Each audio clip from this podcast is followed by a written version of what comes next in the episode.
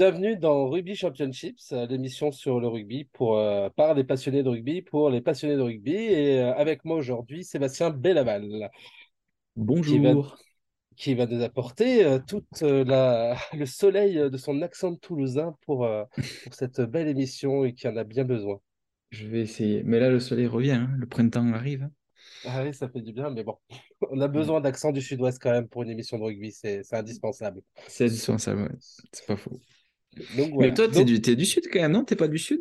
Alors, ma famille est originaire du sud, euh, euh, de, de- du, du Var, pas du sud-ouest, Ah mais, oui, euh, ah. mais, mais d'un, fief du rugby dans le Var, hein, puisque ma famille est originaire de Hyères-les-Palmiers, à côté de Toulon, hein, dont, représentée par cette grande équipe du RC euh, Toulon. Et, et j'ai commencé le rugby d'ailleurs au Rugby Club d'Irois, le, le même club où a commencé un certain Melville Jaminet. Ah ouais. Ah ouais. Qui est à Toulouse maintenant, t'as Qui remarqué? est, qui est à Toulouse maintenant, voilà. Les chemins se croisent. Donc Voilà. voilà. Non, je- je- Bon, je ne cham- on ne chambrera pas trop sur cette émission. ouais, on, on- on reviendra plus tard sur ces sujets-là. Ok. Euh, aujourd'hui, on va parler surtout de la, la naissance du rugby, la, la création, euh, comment le rugby est né et, et, euh, et quand déjà. Mm. Donc, on va repartir euh, au début du 19e siècle. Euh, c'est euh, en 1823 qui a été daté euh, approximativement, hein, parce qu'il n'y a pas de document vraiment officiel sur, sur cet événement-là, mais à la fin des années 1800, du coup, un groupe de, d'anciens joueurs euh, et euh, de l'école de rugby, hein, parce qu'à la base, rugby euh, vient de la ville de Rugby euh, et de son collège euh, où a été créé ce, sport, donc qui est une ville euh, qui euh, est dans le Warwickshire, qui est à, 100, à peu près 120 km au nord, euh, au nord-ouest de, de Londres. Et, euh, et donc, un, un- un- ce sont, euh, sont d'anciens joueurs euh, qui se sont rassemblés vers les années euh, 1890 à peu près pour établir, voilà, ils avaient envie de, de, de donner euh, quand est-ce que ça a commencé dans ce collège, ce, ce jeu de rugby, du coup, de, du collège de rugby qui, euh, qui différait du, du football qui était pratiqué euh, partout ailleurs. Et ils ont décidé de, donc s'appelle de, de reconnaître que ça venait d'un geste fou d'un certain William Webb Ellis, qui Ouais. a donné du coup même son nom, enfin qui est devenu une légende dans le rugby et qui, euh, qui, qui a donné son nom, enfin son nom a été euh, pris pour le nom de la Coupe euh, du Monde euh, de rugby qui, est- qui, qui ne date que depuis mille- euh, 1987, mais euh, Mm. c'était en hommage à, à ce, à ce bon monsieur, qui donc euh, un jour de 1823 aurait euh, pris la balle à la main et aurait décidé de progresser jusqu'à l'embut adverse, ce qui était une hérésie par rapport au jeu de football pratiqué euh, dans les collèges anglais à ce moment-là. Pour Mm. rappel, euh, le jeu de football de l'époque, donc on est dans les collèges euh, pré-victoriens, on, on forme euh, des gentlemen à, à partir euh, avant qu'ils partent dans les colonies et répandre le flegme britannique. Et euh, dans ces collèges, euh, en dehors des cours, ils ont un, un- un lieu de, de, pas de détente hein, pour le coup, mais où ils vont se défouler à l'extérieur des bâtiments. Ils appellent ça euh, le Big Side, donc c'est un, un- un carré d'herbe, enfin un rectangle d'herbe hein, euh, entre les arbres euh, sur lequel ils vont jouer au football. un football qui se joue des fois, enfin, il y a, il y a plusieurs sources, hein, des fois ils sont à 50 contre 50, hein, c'est, des marées humaines. Euh, les règles sont un peu, un peu chaotiques. hein, euh, Il y a des cages de chaque côté avec des petits poteaux qui, qui, qui montent euh, au niveau des montants, des, des poteaux en fait, euh, et qui dépassent la barre transversale, hein, contrairement aux, aux cages de football qu'on a euh, maintenant. Ah. Ah. Et D'où les, d'où les, les, les poteaux de rugby à l'avenir, je vois venir le truc. exactement. Et, Ah ouais. et donc, c'est l'objectif est de passer euh, la ligne imaginaire, parce qu'il n'y a même pas de tracé au sol euh, défini par, euh, par ces cages euh, pour, marquer un but. Et, donc, les règles sont chaotiques, mais globalement, on peut prendre la balle à la main, mais pas pour progresser avec. On peut la prendre pour faire une passe en arrière à la main, mais par contre, on ne peut avancer qu'avec la balle au pied. Et, euh, et donc, c'est la seule règle. Et donc, le geste fou de William Wellebelis, a priori, à ce moment-là, c'est d'avoir pris la balle à la main et d'avoir progressé avec dans les mains jusqu'à arriver et s'effondrer dans la butte et donc a symboliquement aplati le ballon euh, derrière Alors, en laisse, but. Et laisse-moi deviner, quand il a fait ça, il s'est fait massacrer par ses adversaires qui lui ont dit il y a faute, il y a faute. Il s'est fait rentrer dedans. Du coup, on a créé le plaquage. Du coup, ça a, arrivé comme ça, en fait, il y a, il y a un peu de. Voilà, ça, ça, a priori, ça s'est créé comme ça. Il n'y a Ouais, pas de retour euh, précis sur la réaction des autres. Euh, juste Ouais, un petit peu sur, euh, sur qui était William Webb Ellis et qui était un peu, un, a priori, un, qui s'appelle un comment dire, un, un élève un peu espiègle, un peu, le, un peu un rebelle. hein, Ah bah chez les, oui. Chez les Britanniques, il n'en faut pas beaucoup, Mhm. surtout à cette époque-là, mais, mais effectivement, euh, c'est euh, c'est euh, voilà, c'est ce qui, c'est ce qui ressort de ce personnage-là. Après, tout le monde n'est pas d'accord. hein. Les Écossais estiment que ce n'est pas William Webb Ellis qui a inventé le rugby, mais un certain Jim McKee euh, qui aurait été présent dans le collège de rugby entre euh, 38 et 39, 1838-1839, Ok. qui aurait euh, eu ce premier geste fou. Mais euh, bon, tout le monde n'est pas d'accord. Les Irlandais, eux, estiment que ça vient du jeu, le, du jeu irlandais euh, gaélique qui s'appelait le, le CAD, euh, Mhm. mais a priori qui aurait inspiré William Webb Ellis, qui a des cousins irlandais, qui a des origines irlandaises. Et euh, donc, qui, voilà, chacun essaye de tirer un peu la, la, la paternité de, de ce sport. Mais euh, globalement, en tout cas, le voilà, un- pas mal de gens se sont surtout réunis vers euh, cette histoire de William Webb Ellis en 1823. 1823 Mhm. qui veut dire que cette année, potentiellement, nous fêtons le bicentenaire de la naissance du rugby. Ah, ok. Ok. Ça ira bien à la Coupe du Monde qui va arriver. Peut-être qu'ils en plutôt, ce ça serait sympa quand même, parce qu'il y a pas mal d'ouvrages qui ciblent ça euh, à 1823, euh, Mhm. bien que tout le monde dit vaguement vers les années 1820. euh, Enfin voilà, c'est vrai que ça, ça, ça pourrait être plutôt sympathique. Bon, on n'a pas de jour précis, hein, bien sûr. Là, du coup, euh, la date anniversaire reste un peu compliquée, mais on peut estimer qu'on est dans l'année du bicentenaire du, du rugby. Ouais, bah, il devrait, glo- en- il, il devrait faire un clin d'œil là-dessus, je pense, à la Coupe du Monde Bah, ça serait sympa. Il l'avait fait en, à la Coupe du Monde 2015 avec un, s'appelle un, un, un court-métrage avec des acteurs anglais assez connus sur euh, ce geste de William Webb Ellis. euh, Un truc assez sympathique. On voit les maillots de, de l'époque. hein. C'est-à-dire qu'il y a une des deux équipes qui portait une tête de mort euh, avec des os croisés, un peu comme le symbole pirate sur son maillot. Ouais, C'était euh, c'était assez sympathique. Et D'ailleurs, je vous invite à aller le voir. Vous le trouverez facilement en regardant, euh, mettez court-métra- court-métrage La naissance du rugby dans votre, dans votre, euh, dans votre recherche sur Internet et vous tomberez sur la vidéo qui est disponible aisément sur, sur YouTube, par exemple. Donc voilà.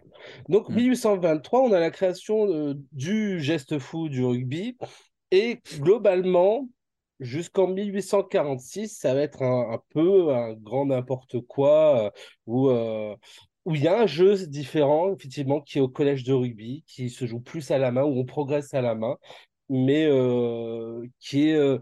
les règles évoluent, c'est, euh, ça se passe entre les joueurs, il n'y a pas vraiment de, de, de, c'est pas structuré, euh, mais ça se développe de plus en plus et ça fait de plus en plus parler et ça commence à, à se répandre euh, dans les autres collèges qui, et donc on parle du jeu de rugby parce que c'est le jeu qui vient du collège de rugby.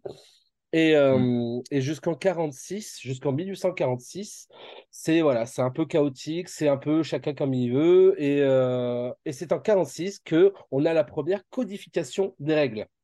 Et entre 46 et 48, on a les, euh, les meilleurs joueurs de, la public school euh, qui établissent les règles. Donc après, je crois que, enfin, euh, je sais pas combien il y en avait à ce moment-là. euh, plusieurs années après, en fait, la RFU, quand elle est créée, il y aura 59 règles. Mais à ce moment-là, ça commence, donc on peut estimer qu'il y en avait moins. Je n'ai pas les détails exacts. Et, donc, on a vraiment, voilà, une codification. Il y a des choses qui vont encore varier, comme la taille des terrains qui va, qui va évoluer entre d'un collège à un autre, d'un endroit à un autre. Euh, la taille des Mm. embuts, c'est, c'est codifié. Mais on voit euh, que même maintenant, hein, y a, on peut retrouver d'un club à un autre euh, des tailles d'embuts différentes déjà, par exemple. Si, euh, si on va euh, comme euh, si on va à Rome, par exemple, pour ton destination, l'embut est très grand. Et dans les clubs anglais, on a des, des, embuts qui sont vraiment très courts, qui peuvent influencer sur le jeu d'attaque parce que, par exemple, pour tout ce qui est coup de pied à suivre, pour éventuellement envoyer ces ailiers aplatir dans leur but, ben, la marge de manœuvre est beaucoup plus courte quand leur but est courte et, et beaucoup plus grande. Et ça peut être une réelle arme offensive quand leur but est grand, comme à Rome en Italie. On, a vu des joueurs professionnels dans le top 14 qui n'avaient pas qui n'avaient pas vu que la ligne d'un but était, euh, était si proche du fond du terrain qu'ils sont allés trop, loin. Et, qui, par habitude, se sont fait avoir. Ouais. Euh, alors, ensuite, on a globalement, on est sur, sur l'ère victorienne. Et il y a un détail que je voulais mettre en avant. On n'a pas, enfin, j'ai pas d'éléments, euh, enfin, que dire, officiel sur, euh, sur, la, sur la chose, mais globalement, dans, pendant l'ère victorienne, euh, les Anglais et les Britanniques vont euh, se servir du rugby dans un projet social, en fait, enfin social et, et d'éducation, en fait, avec cette fameuse doctrine qui est de vouloir utiliser, utiliser le rugby pour transformer les voyous en gentlemen et les gentlemen en voyous. Alors, les voyous en gentlemen, on comprend tout à fait pourquoi. Il n'y a, pas a pas vraiment de secret, mais pourquoi euh, transformer des gentlemen en voyous euh, C'est vraiment dans l'optique bah, déjà de, vraiment créer du lien social, que sur ce terrain de rugby, que quelle que soit l'origine de, de, ces joueurs, ils puissent vraiment euh, faire harmonie, mais dans un objectif, à l'époque, on est donc dans, dans l'Empire britannique avec ses colonies, euh, c'est de endurcir les gentlemen, les fils de l'ordre, les, euh, les, euh, les notables hein, qui, qui seront appelés à aller diriger des, des postes importants dans les colonies, hein, qui sont assez nombreuses à l'époque. Hein. L'Inde est sous hégémonie britannique à ce moment-là, et bien d'autres pays, puis tous ceux qui restent du Commonwealth maintenant. Et donc, pour avoir des... Des, des, des, jeunes gens qui soient capables d'affronter ces, cette... de se battre, quoi de bah, de, se battre, voilà, de les endurcir, que ce soit des gens à poigne, des gens, euh, mais tout en gardant le flegme. Et d'un autre côté, sur les voyous, on va apporter tout le flegme britannique dans l'aspect ah, euh, Ça, a toujours été un sport de, de combat, hein, le rugby. Bien sûr. Et euh, en plus, ce, que tu, ce que tu racontes là depuis tout à l'heure, c'est que ça a commencé par un geste de rébellion Exactement. par rapport aux règles. Et par rapport au football qui était, qui était pratiqué à ce moment-là. Et du coup, c'est marrant de se dire que, que, le rugby est né dans la rébellion, quoi. Finalement, la première, euh, le premier acte de, de ce jeu, c'est un acte de, de, rébellion. On y reviendra dans plusieurs éditions, mais effectivement, l'acte de rébellion euh, est assez, euh, assez, assez redondant dans l'histoire du rugby. pourquoi pourquoi il s'est beaucoup, le rugby s'est beaucoup développé, alors je vais faire juste une petite allusion là maintenant, pourquoi il s'est beaucoup développé dans les pays du Commonwealth le rugby, l'Australie, euh, l'Afrique du Sud à l'époque, parce que bon, avant bien avant que ça soit indépendant, euh, mm. le, ou le, la Nouvelle-Zélande, euh, même en Inde, hein, le, alors il est beaucoup moins pratiqué maintenant en Inde, mais à l'époque, les colonies britanniques pratiquaient beaucoup le rugby en Inde. Et d'ailleurs, le, le trophée remis entre le match entre l'Écosse et l'Angleterre s'appelle la Calcutta Cup, parce que quand le club de Calcutta a été dissous, ce qui restait des fonds autour de ce club a été utilisé pour créer cette coupe. Ok. Et, euh, mais donc, pour, ça pour en venir que euh, tous ces, pays en fait du Commonwealth euh, a une certaine animosité avec la, la, mère patrie britannique et l'Angleterre notamment, et, et s'est rendu compte que que par le biais du rugby, c'était un moyen de, euh, de combattre, entre guillemets, le, enfin, de, d'affronter euh, le, qui s'appelle la mère patrie euh, anglaise et de, d'exprimer cette, cette rébellion envers la, couronne d'Angleterre.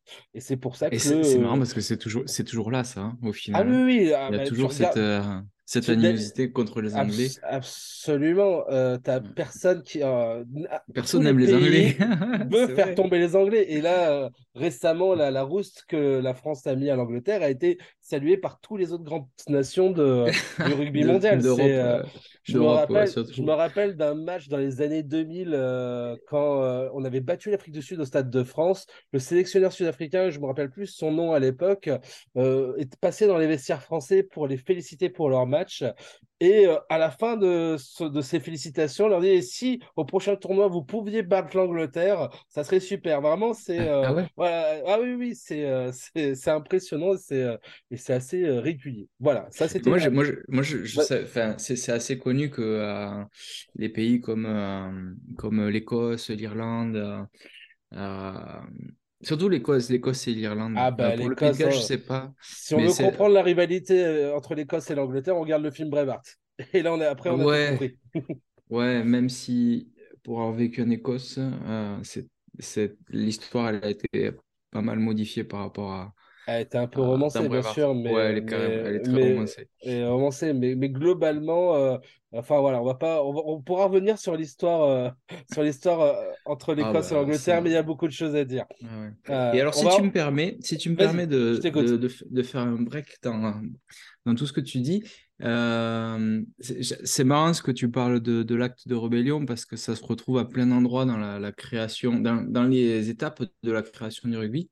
parce que figure-toi que j'ai appris hier que la première femme euh, reconnue à avoir joué au rugby, ah. euh, c'est une petite fille de, qui avait 10 ans en 1887.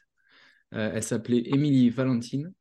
Euh, et elle a remplacé euh, au, au, pied levé un joueur euh, manquant lors d'un match où participaient ses frères. Et elle a réussi à marquer un essai en fonçant vers l'embut. Incroyable. c'est génial cette histoire. non, mais c'est génial. Et c'est la première, la première rugby woman quoi, qui, qui a été reconnue dans l'histoire. Du coup, une française? Non, Émilie Valentine, je crois qu'elle est anglaise. Hein, ah, euh, c'est possible, hein, mais c'est vrai que ça aurait, pu, ça aurait pu avoir une connotation, enfin, une consonance française comme nom, c'est pour ça. Oui, mais, euh... Valentine. C'est. D'accord, alors, effectivement, prononcé comme ça. Voilà, eh, c'est mieux. Eh, si tu veux bien, si tu veux, je peux continuer avec l'accent. Ah ben, ça sera mieux pour la création du rugby. On continue en Angleterre derrière. Donc, on, euh, va parler en, anglais. Les Français, euh, les... on s'en fout. Les Français, on en parlera, dans... On en parlera dans le deuxième épisode. Ok. Ben, alors, pour, pour finir avec cette histoire, euh, du coup, alors c'est marrant parce que j'ai récupéré une phrase qu'elle a dit. Elle dit euh, J'ai couru en esquivant, en fonçant, mais je voulais tellement marquer cet essai que je n'ai pas fait de ah, passe. mais, mais, quand tu joues au rugby, c'est, c'est... je la comprends tellement. Enfin, que pour ah avoir bah. joué au rugby, quand tu joues au rugby, que tu as la balle dans les mains, tu es euh, happé par la ligne adverse. En fait, tu, tu as une attraction quand tu, as, quand tu as pris un intervalle et que tu cours et que tu potentiellement tu peux y aller. Il y a une ah bah force d'attraction qui t'emmène vers là-bas. C'est dur d'avoir la lucidité et l'altruisme de passer ta balle de savoir quand le faire et quand pas le faire. Mais, euh, mais c'est. surtout que là, il, faut, il faut imaginer que c'est sûrement une petite fille de 10 ans qui. Euh, qui voulait marquer les esprits. mais surtout qui n'a jamais pensé possible, parce qu'elle n'a jamais dû voir de femme jouer au rugby. Et elle n'a jamais pensé possible que ça pourrait être possible pour elle. Du coup, d'y être arrivé et d'avoir marqué un essai en plus. C'est incroyable. cette histoire est géniale. On y reviendra, on fera un épisode sur le rugby féminin et on aura l'occasion d'y revenir euh, plus, euh, plus amplement euh, et, de, et puis de se documenter peut-être un peu plus sur le sujet d'ici là. Ouais, mais n'empêche, n'empêche juste pour, pour finir sur ce truc-là, c'est que donc c'est arrivé en 1887 et ce n'est que un siècle plus tard que euh, certains ont milité pour euh, qu'elle soit inscrite au Panthéon du rugby à côté de justement euh, William Webb Ellis. C'est un siècle plus tard. C'est pas étonnant. Hein, c'est comme après, je pense qu'il a fallu attendre longtemps avant de revoir une autre femme ou une autre fille jouer au rugby. Hein. On sait que dans le foot, c'est arrivé que vers les années 60 ou 70. Ouais, il y a plusieurs dates. On en reparlera. ça doit être un peu pareil. On en parlera sur notre épisode du rugby féminin.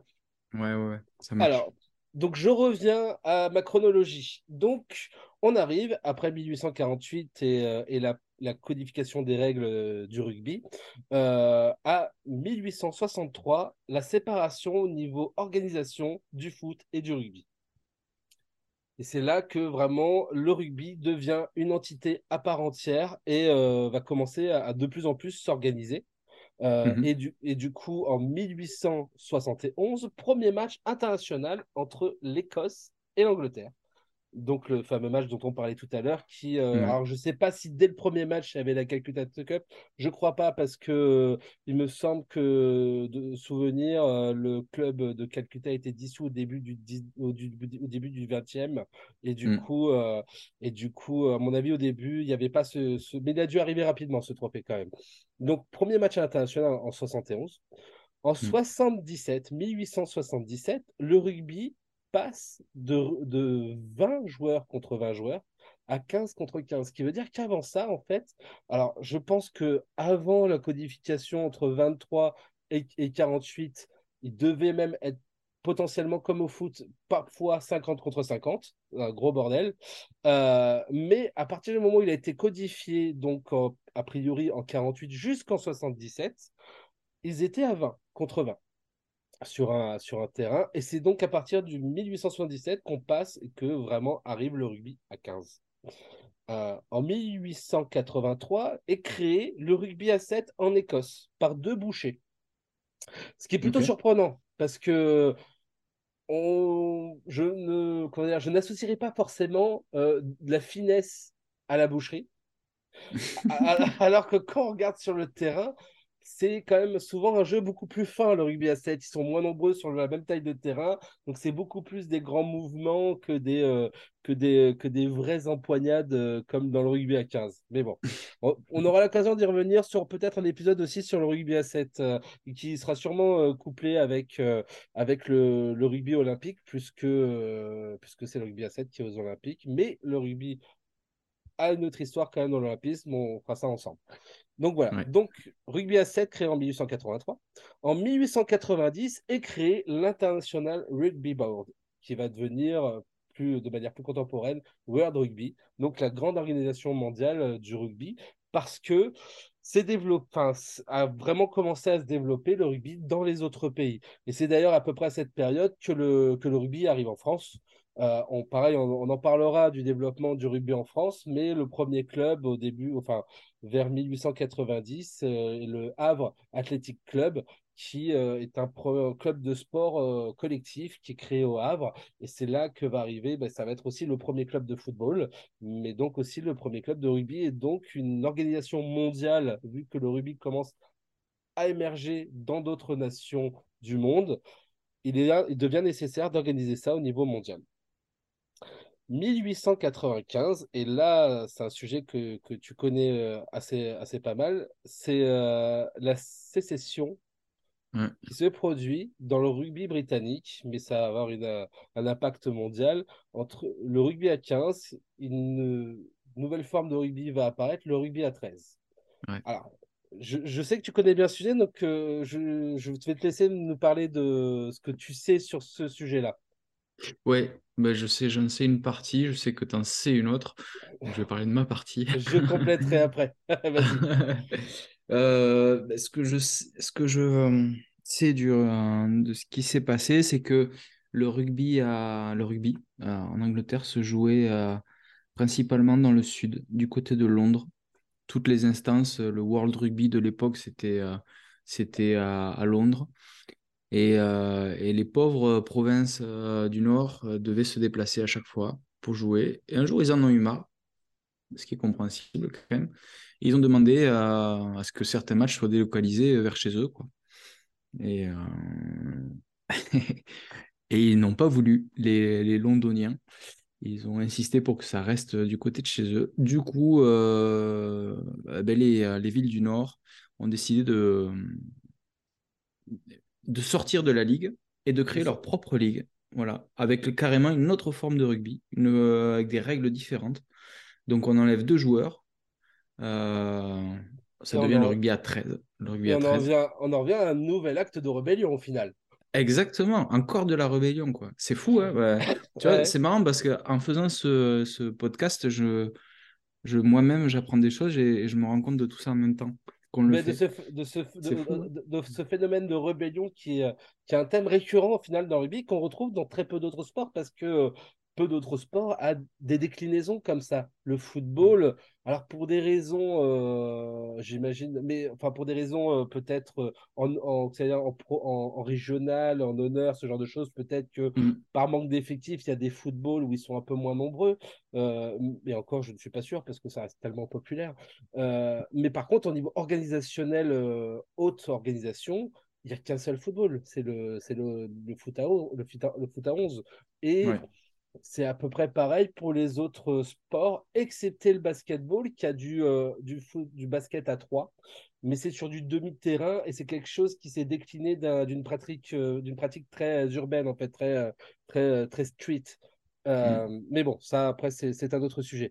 Mais effectivement, moi, les, les infos que j'avais sur, sur le rugby à 13 qui rejoignent un peu les tiennes, alors il y, a effectivement ce, ce côté nord-sud de l'Angleterre. Et d'ailleurs, la ligue de rugby à 13 qui va être créée s'appelle la Northern euh, Rugby Union, je crois, euh, donc qui, euh, qui, garde ce nom de Nord hein, dans, dans, son organisation, dans son titre d'organisation. Mhm. Mais il y a un autre aspect, il y avait aussi un aspect social. On est dans les prémices aussi du, de la professionnalisation de, du, du football, parce que ces sports devenant, prenant de plus en plus d'ampleur, euh, il y a des autres sports qui sont déjà professionnels d'une certaine manière par les paris, par euh, la manière de. C'est par exemple la boxe anglaise. La boxe mmh. anglaise est l'un des plus vieux sports professionnels parce que euh, ça attire beaucoup de monde, ça a attiré des paris très. Ah, des jeux d'argent. Très, tôt et ça a généré beaucoup d'argent rapidement. Et mmh. forcément, ces sports provoquant de l'attraction de plus en plus de joueurs, de plus en plus d'équipes et de plus en plus de, donc s'appelle de supporters, mmh poser la question de, de cela et, euh, commencer à se mettre en place dans, dans certains clubs euh, du Sud, hein, dont, dont, dont, tu dont, tu parlais par exemple. Euh, souvent, les matchs se jouaient le samedi. Et ces clubs du Sud, il faut savoir qu'à l'époque en Angleterre, le samedi était un jour ouvré. Le week-end n'existait, tel qu'on le connaît maintenant, n'existait pas on mmh travaillait le samedi et donc les joueurs qui étaient en âge de travailler, qui allaient euh, faire un match de rugby, euh, ben, perdaient sur leur salaire. Euh, c'était des heures en moins travaillées pour eux. Et certains clubs du Sud ont commencé à mettre en place des, indemnisations pour les heures perdues.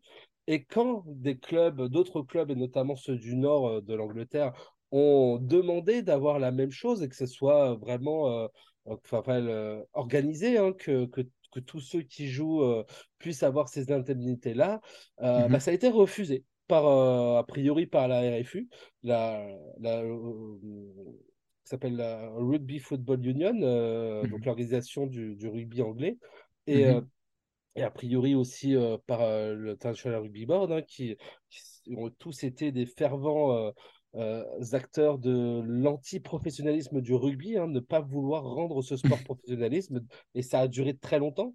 Et c'est là aussi que, bah, du coup, euh, euh, en plus de, du déplacement dont tu citais tout à l'heure, ce besoin de d'affirmer, enfin de, se, de, de, de, vouloir tendre vers quelque chose de plus professionnel a, a fait que a fait que nous avons du coup switché vers cette sécession et donc le rugby à 13 s'est créé du rugby à 15 mmh. et est mmh. devenu une entité rapidement professionnelle. Rapidement professionnelle puisque de l'autre côté, le rugby à 15 devra attendre un siècle plus tard, vraiment, mmh. après la sécession, puisqu'on a une sécession qui est en 1895 et c'est qu'en 1995 que le rugby à 15 va devenir professionnel. Donc voilà, on va s'arrêter là sur la, chronologie parce que on a plein de choses. Sur les droits de rugby, on, va, on continuera, mais on, va s'intéresser après euh, dans un autre épisode sur euh, l'arrivée du rugby en France et, tout ce qui en suit derrière. Euh, on va bientôt terminer cette première émission, mais je voudrais, avant de finir, faire un point aussi sur l'évolution du comptage des points dans le rugby. Mmh euh, c'est donc une petite, euh, petite, euh, petite séquence de fin, on va dire, parce que on sait que le rugby est un sport, l'un des, enfin, le seul sport au monde où l'on peut enfin, engranger des points dans un match de quatre manières différentes.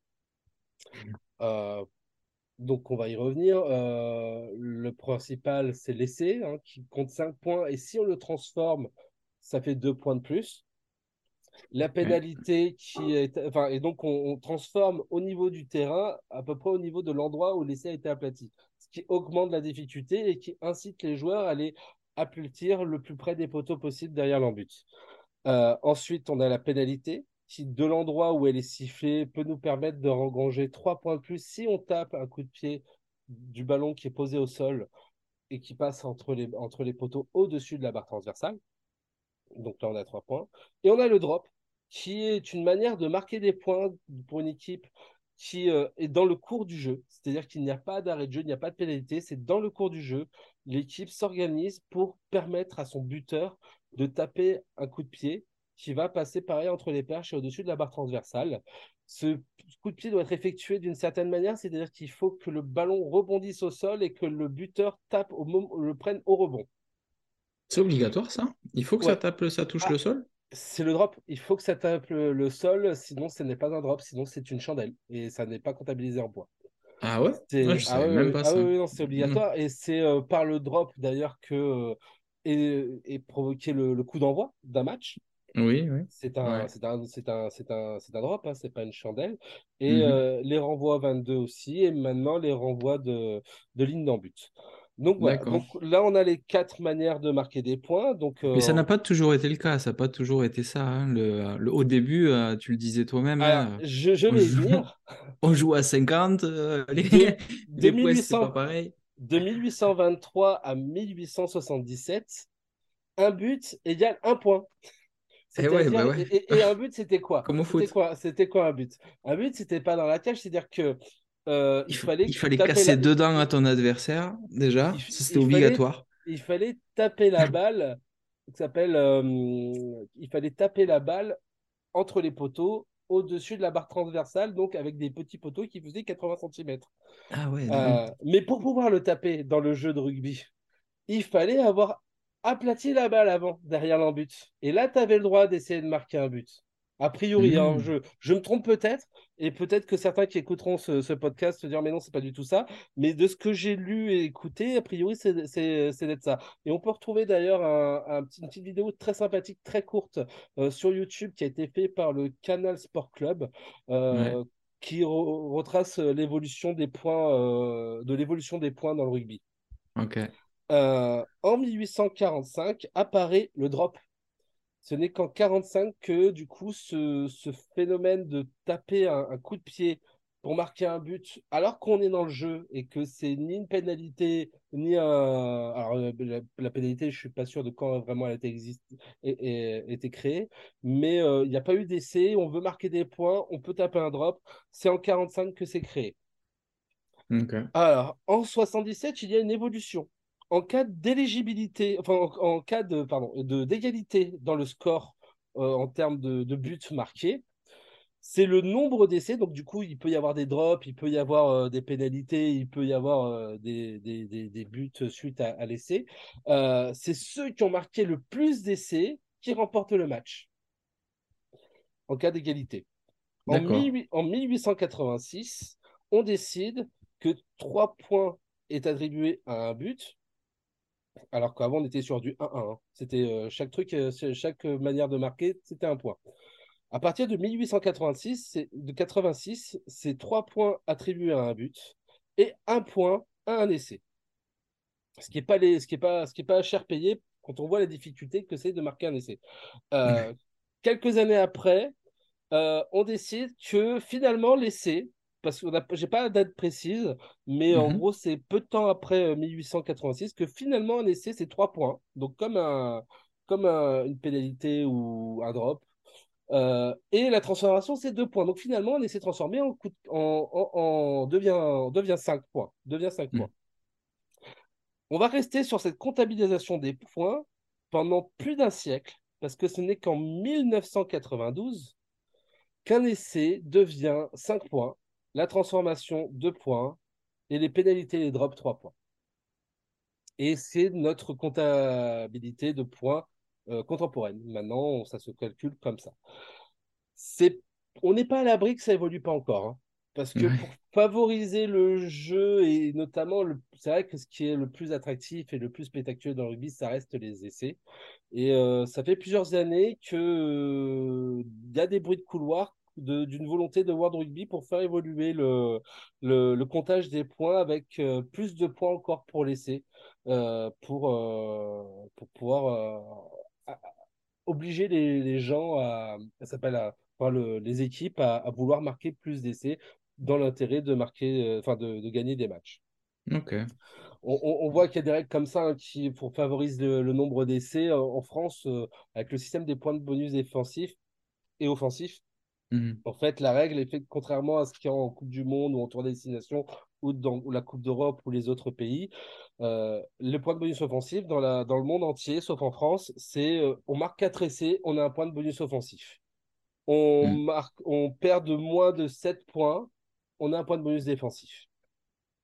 Mhm. En France, on veut plus d'essais. Donc, qu'est-ce qu'on fait? 4 essais, ça suffit pas. C'est qu'il faut, marquer, il faut en marquer 3 mais 3 de plus que son adversaire. Ce qui fait que Toulouse marque 3 essais. Hein, je vais prendre un exemple de ton club favori. Euh, si le stade français derrière en marque 1, ah ben Toulouse en marque un quatrième. Et ainsi de suite et garder cet écart. Donc ça, ce qui quelque part est pas si bête parce que ça ajoute de l'enjeu sur le fait de ça. Enfin, on, il faut à tout prix conserver le point de vue offensif, donc on marque des essais en plus pour le sécuriser. Euh, on veut faire sortir l'équipe d'en face du point de bonus offensif, donc on va marquer des essais, même si on perd le match, mais pour leur sortir. Enfin voilà, dans les intérêts du calendrier, du classement et de et de et de, de devenir champion à la fin.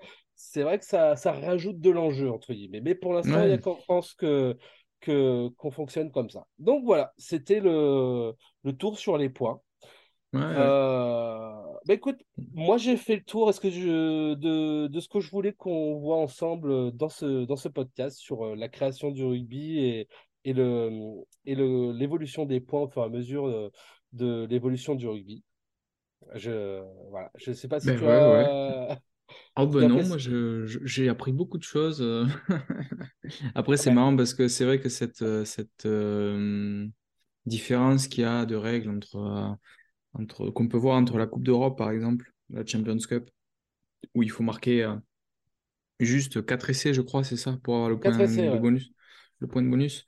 Alors qu'en France, en top 14, c'est euh, 3 essais de différence, c'est ça? de plus, de plus que l'adversaire, voilà. Et ouais, voilà. C'est c'est dommage malgré tout. C'est bien, moi je trouve ça super, tu vois, que c'est peut-être le seul sport où ils changent autant les règles tous les ans. Ah bah oui. C'est c'est dingue. Il faut, Ça du coup, il faut se tenir informé. Ça Mais c'est bien parce que ça, ça, se modernise tout le temps et c'est vrai que c'est un sport qui a énormément de règles. Et Ouais. pour un novice, euh, Ah, c'est pas euh, évident. c'est pas évident, quoi. Surtout Et que quand tu lui dis que tous les ans, c'est- il y a un truc différent, alors là, il y a de quoi le désespérer, le pauvre. Mais euh, ça, le fait de d'avoir euh, une différence euh, entre euh, l'Europe et le championnat de France, je trouve ça. Après, c'est mon avis, hein, mais je trouve ça un peu dommage quand même parce que parce que déjà que c'est compliqué toutes ces règles. S'il pouvait y avoir une harmonisation, ce qui se fait en général hein, avec les règles de. World Rugby, Oui, oui, ce serait quand même mieux, quoi. Après, c'est vrai que là, c'est on ça, ça n'influence pas. Enfin là, le changement de règle entre le point de bonus offensif et défensif qui est différent en France. On a les mêmes règles. Ça, par contre, pour le rugby, les règles du jeu sur le terrain, on peut pas faire de règles différentes dans le rugby à 15. et Euh, mais c'est après, là, on parlait d'organisationnel de, de championnat et de, s'appelle, et de, et de tournoi. Et ça, c'est libre à chaque organisme de, enfin, le tournoi pourrait faire quelque chose de différent de la Coupe du Monde, tout ça. Globalement, tout le monde est harmonisé, sauf les Français. Mais voilà, encore un acte de, rebé- encore un acte de rébellion, j'ai envie de dire. Ah oui, exactement. C'est fou quand même. C'est vrai. hein. Donc C'est voilà. très, c'est très français comme sport finalement. Faudrait dire, faudrait dire ça aux Anglais, quoi. Mais c'est ça qui est beau, c'est que là, au final, le thème de cet épisode, c'était sur l'histoire, la, la naissance du rugby, et, euh, et on n'avait pas anticipé qu'on parlait autant de, de rébellion, en fait, et de à quel point l'acte de rébellion est ancré dans l'esprit du rugby. Ouais, donc vous l'aurez compris, le rugby en fait est d'origine française. hein. Voilà, c'est- Ah bah, Et ça, pas pour, re- pour revenir à ça, euh, c'est vrai que on a, il y avait un jeu à l'époque médiévale qui se, au- au- autour du 12e ou du, ou du 13e siècle, qui, euh, qu'on entend beaucoup parler, qui s'appelle la soule.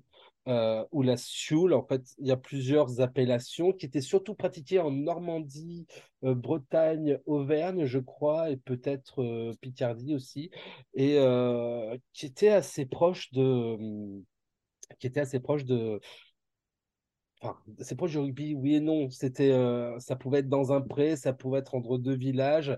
Ils avaient, ils se trimballaient un objet qui était a priori une espèce de de, peau d'animal cousu avec de la paille dedans. Enfin, les témoignages sont assez, euh, assez obscurs. Hein.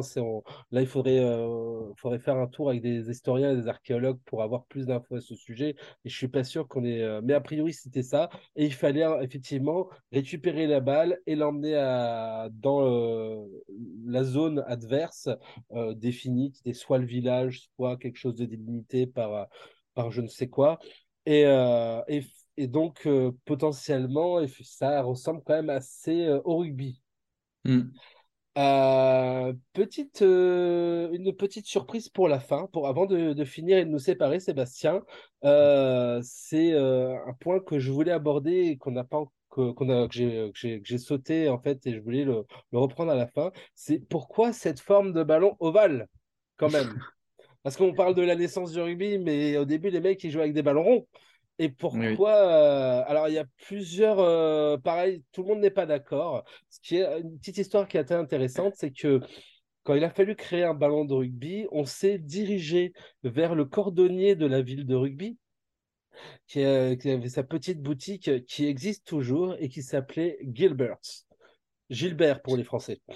Ah, ok. ce, qui est formidable, c'est que sa boutique existe toujours et que nous jouons toujours au rugby avec des ballons Gilbert. Ah, c'est incroyable. Euh, d'ailleurs, enfin, après, il y a d'autres marques qui font des ballons, mais les ballons officiels euh, qu'on voit sur les, terrains de top 14, Pro D2, tournoi destination, euh, tous les mmh championnats professionnels, c'est des ballons Gilbert. Ah oui, oui. Qui d'ailleurs, évolution technologique, sont depuis un peu plus d'un an ou un peu moins d'un an des ballons connectés.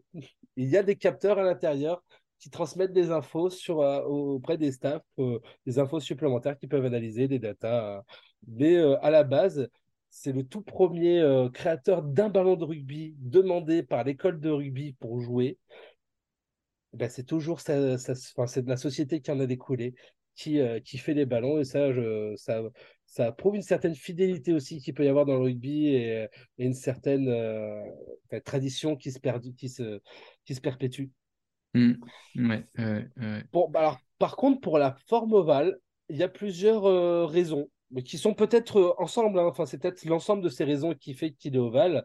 Euh, il y avait cette volonté de, alors soit des joueurs qui organisaient les matchs de rugby à rugby, euh, j'avais entendu dire que ça pouvait être aussi le, le s'appelle le, le, directeur de l'école de rugby, qui avait demandé à Monsieur Gilbert de faire un, un, ballon d'une forme différente du ballon rond pour obliger, vu qu'ils avaient cette volonté de jouer à la main et plus mmh. au pied, d'avoir un ballon qui soit bah, emmerdant euh, à, jouer au pied et qui oblige le, le, joueur à, le porter à la main. Euh, eh d'autres, là on part plus sur de la légende et sur quelque chose de plus romantique, diront que c'est parce que les premiers joueurs de rugby, la matière qu'ils avaient qui était peut-être un peu plus malléable, à force de serrer ce ballon contre leur cœur, en fait, euh, l'a écrasé cette, en lui donnant cette forme ovoïde. C'est une histoire qui est beaucoup plus mignonne, mais euh, je la trouve un peu moins crédible que, que la première. Ah, et, euh, mais voilà. Mais en tout cas, c'est ce qui fait aussi la beauté de ce sport, c'est-à-dire qu'à partir du moment où, enfin, c'est ces rebonds imprévisibles, à partir du moment où on la joue au pied pour avancer une chandelle par-dessus, euh, mmh. bah, les bons rebonds, comme on dit, ou même quand on la, on la jette au sol en arrière et qu'un joueur peut la récupérer, un bon rebond peut nous mettre dans une situation favorable, un mauvais rebond euh, nous mettra en, danger en tant que joueur. Et euh, c'est ce qui fait euh, l'incertitude dans ce sport qui, qui, que, nous aimons tant. Enfin, cette, le, caprice, comme on dit, du, des rebonds du ballon ovale et fait, participe à la beauté de ce sport. oui, ou à la frustration. ça dépend de Ou à la frustration, exactement. Et euh, la question que je me pose, moi, du coup, c'est euh, tu as le, football américain aussi, où tu as un ballon ovale. Est-ce que euh, quelle est l'origine du ballon ovale dans le football américain Il y a des embouts un peu plus pointus d'ailleurs, si on observe bien. Et, le ballon est beaucoup plus petit. Et, euh, et, ben c'est très bien que tu, euh, que tu soulèves ce sujet. parce que tu n'as pas la réponse. parce, que... je n'ai pas la réponse là tout de suite. Je, nous n'y répondrons pas maintenant. As des devoirs. Mais ça fera le sujet d'un épisode sur euh, l'héritage du rugby, entre guillemets, et ce cousin, euh, par exemple, parce que clairement, le football américain, par plein des aspects, semble être un, cousin éloigné du rugby, et pourquoi, comment, on aura l'occasion d'en discuter dans un autre épisode. D'ici là, Enfin, on a vu dans, cette, euh, dans, cette, dans cet épisode qu'on allait avoir plein de sujets à traiter, le rugby à 7, le rugby féminin, euh, le cousin éloigné du, euh, du le football américain, les, les, voilà, les, liens avec le rugby, éventuellement aussi sur le rugby à 13. on va avoir plein de choses à, à développer dans, dans, ce podcast. En tout cas, d'ici là, je te remercie d'avoir participé à cette émission avec moi, Sébastien.